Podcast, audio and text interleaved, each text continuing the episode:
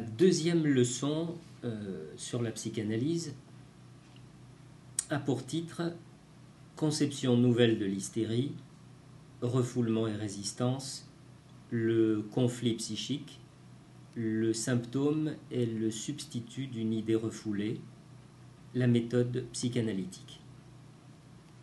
Dans cette euh, deuxième leçon, euh, Freud commence par évoquer les différences entre la talking cure de Joseph Breuer, l'approche de Charcot dont il fut l'élève en 1885-1886, et surtout l'approche théorique de Pierre Janet, une approche euh, dont Freud euh, diverge totalement et il l'explique. Une telle divergence, écrit-il, devait se produire puisque je n'étais pas parti comme Janet d'expérience de laboratoire, mais de nécessité thérapeutique. Ce qui m'importait avant tout, c'était la pratique. Le traitement cathartique appliqué par Breuer exigeait qu'on plongeât le malade dans une hypnose profonde, puisque seuls les états hypnotiques lui permettaient de se rappeler les événements pathogènes qui lui échappaient à l'état normal. Or, je n'aimais pas l'hypnose, écrit Freud. C'est un procédé incertain et qui a quelque chose de mystique.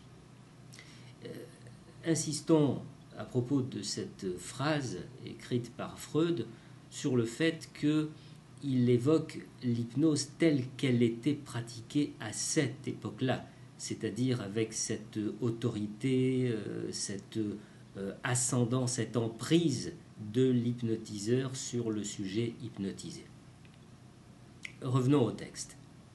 Lorsque j'eus constaté que, malgré tous mes efforts, je ne pouvais mettre en état d'hypnose qu'une petite partie de mes malades, je décidai d'abandonner ce procédé et d'appliquer le traitement cathartique. J'essayais donc d'opérer en laissant les malades dans leur état normal. Cela semblait au premier abord une entreprise insensée et sans chance de succès. Il s'agissait d'apprendre du malade quelque chose qu'on ne savait pas et que lui-même ignorait. Comment pouvait-on espérer y parvenir? Je me souviens alors d'une expérience étrange et instructive que j'avais vue chez Bernheim à Nancy. Bernheim nous avait montré que les sujets qu'il avait mis en somnambulisme hypnotique et auxquels il avait fait accomplir divers actes n'avaient perdu qu'apparemment le souvenir de ce qu'ils avaient vu et vécu sous hypnose, et qu'il était possible de réveiller en eux ces souvenirs à l'état normal. Si on les interroge, une fois réveillés sur ce qui s'est passé, ces sujets prétendent d'abord ne rien savoir. Mais si on ne cède pas, si on les presse, si on leur assure qu'ils le peuvent, alors les souvenirs oubliés reparaissent sans manquer. J'agis de même avec mes malades. Lorsqu'ils prétendaient ne plus rien savoir, je leur affirmais qu'ils savaient, qu'ils n'avaient qu'à parler, et j'assurais même que le souvenir qui leur reviendrait au moment où je mettrais la main sur leur front serait le bon. De cette manière, je réussis, sans employer l'hypnose, à apprendre des malades tout ce qui était nécessaire pour établir le rapport entre les scènes pathogènes oubliées et les symptômes qui en étaient les résidus. Mais c'était un procédé pénible et épuisant à la longue, qui ne pouvait s'imposer comme une technique définitive. Je ne l'abandonnais pourtant pas sans en avoir tiré les conclusions décisives. La preuve était faite que les souvenirs oubliés ne sont pas perdus, qu'ils restent en la possession du malade, prêts à surgir, associés à ce qu'il sait encore. Mais il existe une force qui les empêche de devenir conscients. L'existence de cette force peut être considérée comme certaine car on sent un effort quand on essaie de ramener à la conscience les souvenirs inconscients. Cette force qui maintient l'état morbide, on l'éprouve comme une résistance opposée par le malade. C'est sur cette idée de résistance que j'ai fondé ma conception des processus psychiques dans l'hystérie. La suppression de cette résistance s'est montrée indispensable au rétablissement du malade. D'après le mécanisme de la guérison, on peut déjà se faire une idée très précise de la marche de la maladie. Les mêmes forces qui aujourd'hui s'opposent à la réintégration de l'oublié dans le conscient sont assurément celles qui ont, au moment du traumatisme, provoqué cet oubli et qui ont refoulé dans l'inconscient les incidents pathogènes. J'ai appelé refoulement ce processus supposé par moi et je l'ai considéré comme prouvé par l'existence indéniable de la résistance. Mais euh, on pouvait encore se demander ce qu'étaient ces forces et quelles étaient les conditions de ce refoulement où nous voyons aujourd'hui le, mécanisme pathogène de l'hystérie? Ce que le traitement cathartique nous avait appris nous permet de répondre à cette question. Dans tous les cas observés, on constate qu'un désir violent a été ressenti, qui s'est trouvé en complète opposition avec les autres désirs de l'individu, inconciliable avec les aspirations morales et esthétiques de sa personne. Un bref conflit s'en est suivi. À l'issue de ce combat intérieur, le désir inconciliable est devenu l'objet du refoulement. Il a été chassé hors de la conscience et oublié. Puisque la représentation en question est inconciliable avec le moi du malade, le refoulement se produit sous forme d'exigence morale ou autre de la part de l'individu. L'acceptation du désir inconciliable ou la prolongation du conflit aurait provoqué un malaise intense. Le refoulement épargne ce malaise. Il apparaît ainsi comme un moyen de protéger la personne psychique. J'illustrerai le processus du refoulement et sa relation nécessaire avec la résistance par une comparaison grossière. Supposez que dans la salle de conférence, dans mon auditoire euh, calme et attentif, il se trouve pourtant un individu qui se conduise de façon à me déranger et qui me trouble par des rires inconvenants, par son bavardage ou en tapant des pieds.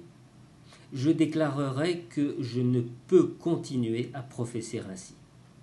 Sur ce, quelques auditeurs euh, vigoureux se lèveront et, après une brève lutte, mettront le personnage à la porte. Il sera refoulé et je pourrai continuer ma conférence.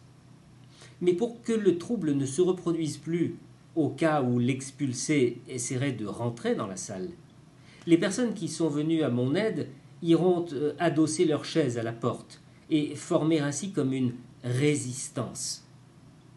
Maintenant, euh, si l'on transporte sur le plan psychique les événements de notre exemple, si l'on fait de la salle de conférence le conscient et du vestibule l'inconscient, voilà une assez bonne image du refoulement.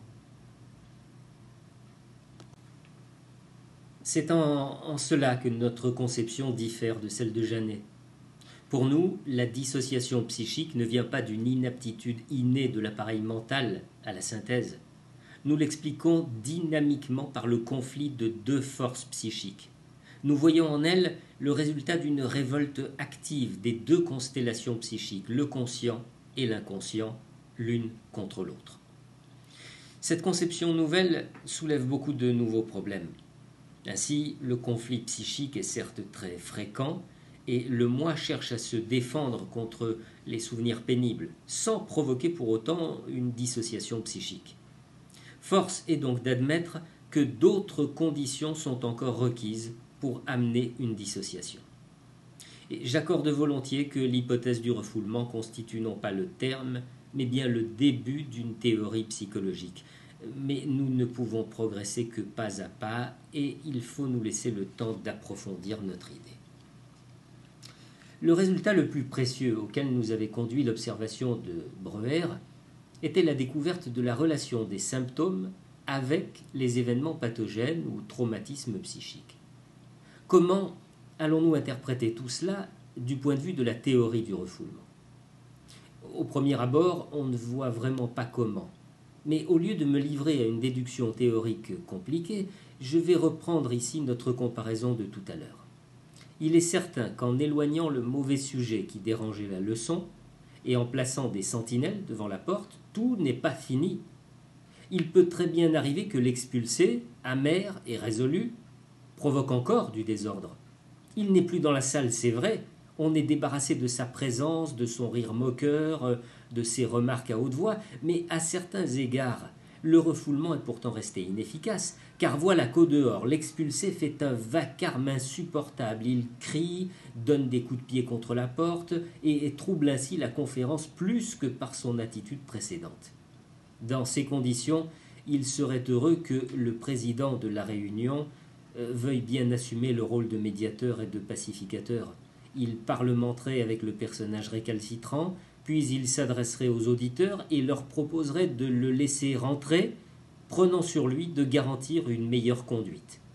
On déciderait de supprimer le refoulement et le calme et la paix renaîtraient. Voilà une image assez juste de la tâche qui incombe aux médecins dans le traitement psychanalytique des névroses.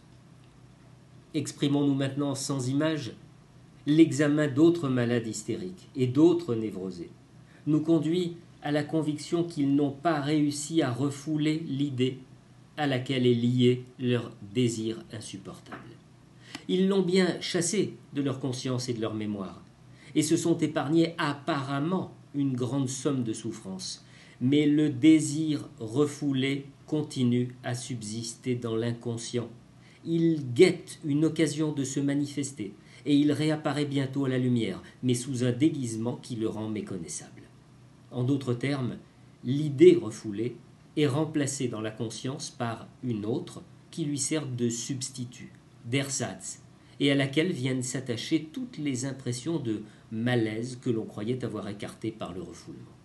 Ce substitut de l'idée refoulée, le symptôme, est protégé contre de nouvelles attaques de la part du moi. Et au lieu d'un court conflit, intervient maintenant une souffrance continuelle. À côté des signes de défiguration, le symptôme offre un, reste de ressemblance avec l'idée refoulée. Les procédés de formation substitutive se trahissent pendant le traitement psychanalytique du malade et il est nécessaire pour la guérison que le symptôme soit ramené par ces mêmes moyens à l'idée refoulée. Si l'on parvient à ramener ce qui est refoulé au plein jour, cela suppose que des résistances considérables ont été surmontées, alors le conflit psychique, né de cette réintégration et que le malade voulait éviter, peut trouver, sous la direction du médecin, une meilleure solution que celle du refoulement. Une telle méthode parvient à faire évanouir conflits et névroses. Tantôt, le malade convient qu'il a eu tort de refouler le désir pathogène et il accepte totalement ou partiellement ce désir. Tantôt, le désir lui-même est dirigé vers un but plus élevé, et pour cette raison, moins sujet à critique. C'est ce que je nomme la sublimation du désir. Tantôt, on reconnaît qu'il était juste de rejeter le désir, mais on remplace le mécanisme automatique, donc insuffisant, du refoulement, par un jugement de condamnation morale rendu avec l'aide des plus hautes instances spirituelles de l'homme. C'est en pleine lumière que l'on triomphe du désir.